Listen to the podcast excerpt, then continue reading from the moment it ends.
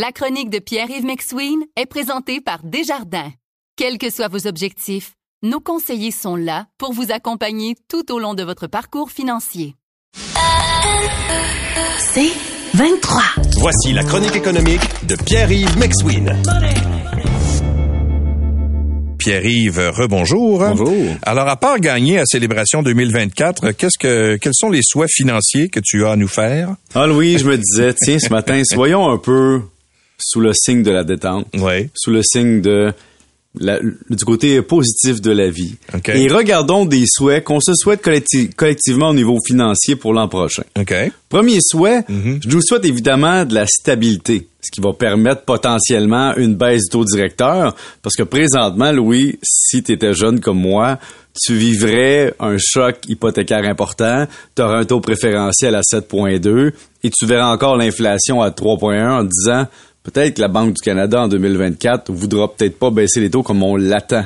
Hein? Là, on appréhende qu'on retarde ça. Donc.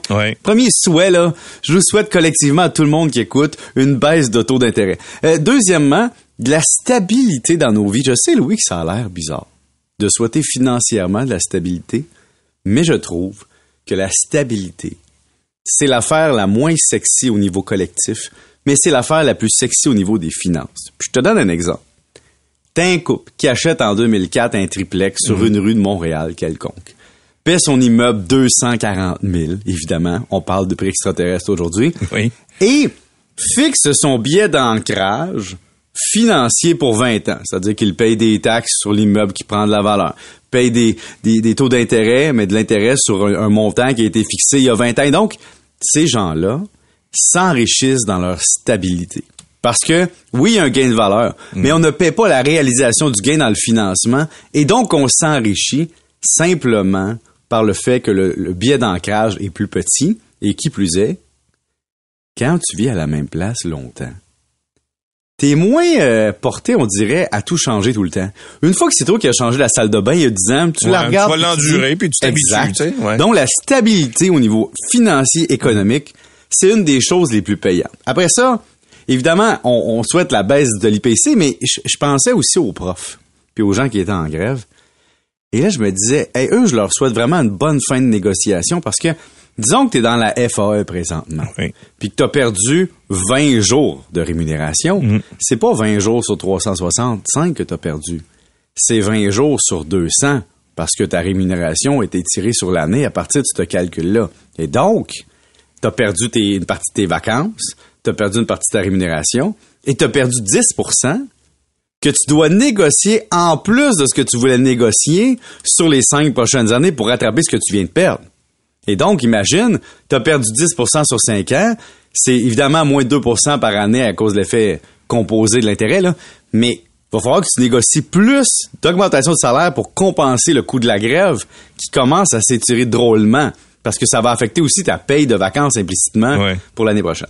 Après ça, je nous souhaite une année boursière tranquille. Je sais pas si tu as vu ça, un article passé là, dans- sur TVA qui disait que, encore une fois, l'économiste Harry Dent prédit un crash boursier en 2024. N'écoutez pas votre conseiller financier. Bon, pour ceux qui paniquent en lisant des nouvelles du genre, parce qu'on sont souvent rapportées, Tapez Harry Dent dans Internet. Vous allez comprendre. C'est un économiste qui prédit périodiquement des crashs et des catastrophes. Comme en 2014, il avait prédit un crash, puis que le Dow Jones se chuterait en dessous de 6000 d'ici 2016. Eh bien, ce n'est évidemment pas arrivé. Le Dow est rendu à plus de, je pense, 33 000 points. Donc, présentement, donc, si tu regardes à l'époque, ça a même pas crashé non plus. On est des fois dans des prédictions apocalyptiques. On fait ça volontairement. Ça fait du bruit. Puis si t'as raison une fois dans ta vie, tu peux en faire une carrière pour trois décennies après. Et donc, c'est facile de dire que la bourse va baisser dans une certaine période. C'est difficile de dire quand et à quel niveau. Et quand les gens réussissent à le faire une fois, on les traite de devins pour le restant de leur jour. Alors personne ne peut savoir parce qu'investir, c'est risqué en immobilier, en placement boursier, en placement privé dans des PME, en placement crypto. Il n'y a rien qui est garanti tout le temps. Risquer, c'est prendre du risque. Investir, c'est prendre du risque. Qu'est-ce que tu veux? C'est ça la base même de commencer à avoir des actifs. Vous écoutez la chronique économique avec Pierre-Yves McSween. Et je nous souhaite, Louis, quelque chose de vraiment très, très excitant. Quoi donc? Une année normale. Ah, oui. Tu sais, une année où il n'y a pas de COVID-19, où il n'y a pas de grève pour les enfants. Ouais. Une année financière qu'on est capable de vivre. Puis même, je, je- je demande presque une année de télétravail Mm. prévisible. C'est-à-dire qu'il y a plein de gens qui commencent à avoir des, des réalités variables avec le télétravail. Une journée, deux journées, trois journées au bureau. Ouais. Tout le temps au bureau. Mais, même si c'est stabilisé, c'est pas parce que la stabilité explicite est là, c'est-à-dire que c'est deux jours au bureau par semaine, que la stabilité implicite s'est installée. C'est-à-dire, est-ce qu'il y a des gens qui profitent d'être au bureau par rapport à être à la maison? Est-ce qu'il y a des jeux de coulisses qui se passent? Est-ce qu'il y a des postes qui seront coupés? Est-ce que le fait d'être à la maison m'exclut de l'organisation décisionnelle du travail? Est-ce qu'on m'oublie? Est-ce que, tu sais, il y y, a peu de gens qui savent encore qu'est-ce que ça va être leur vie au bureau. Et finalement, je souhaite beaucoup, beaucoup de liquidité aux plus jeunes. Puis là, tu me dis, pourquoi aux plus jeunes? C'est parce que, qu'est-ce que tu veux? Maintenant que tu as le REER, le CELIAP, le CELI puis le REE pour chacun des enfants qui vient au monde volontairement ou involontairement, ça prend beaucoup de liquidité pour optimiser ta situation financière.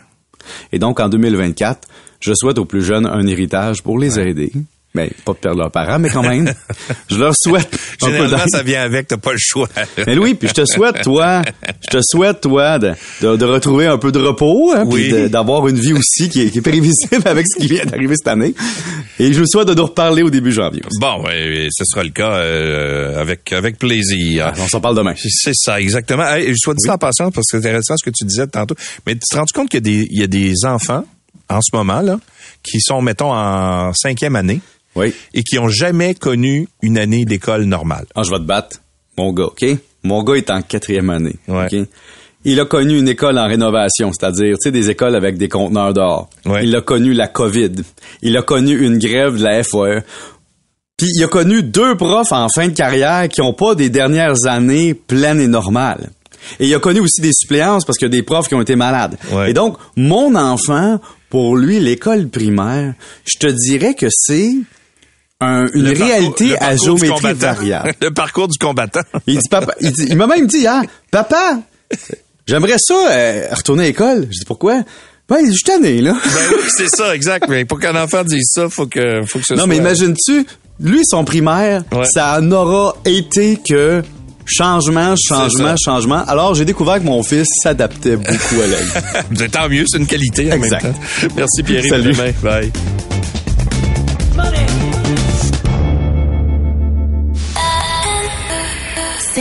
23.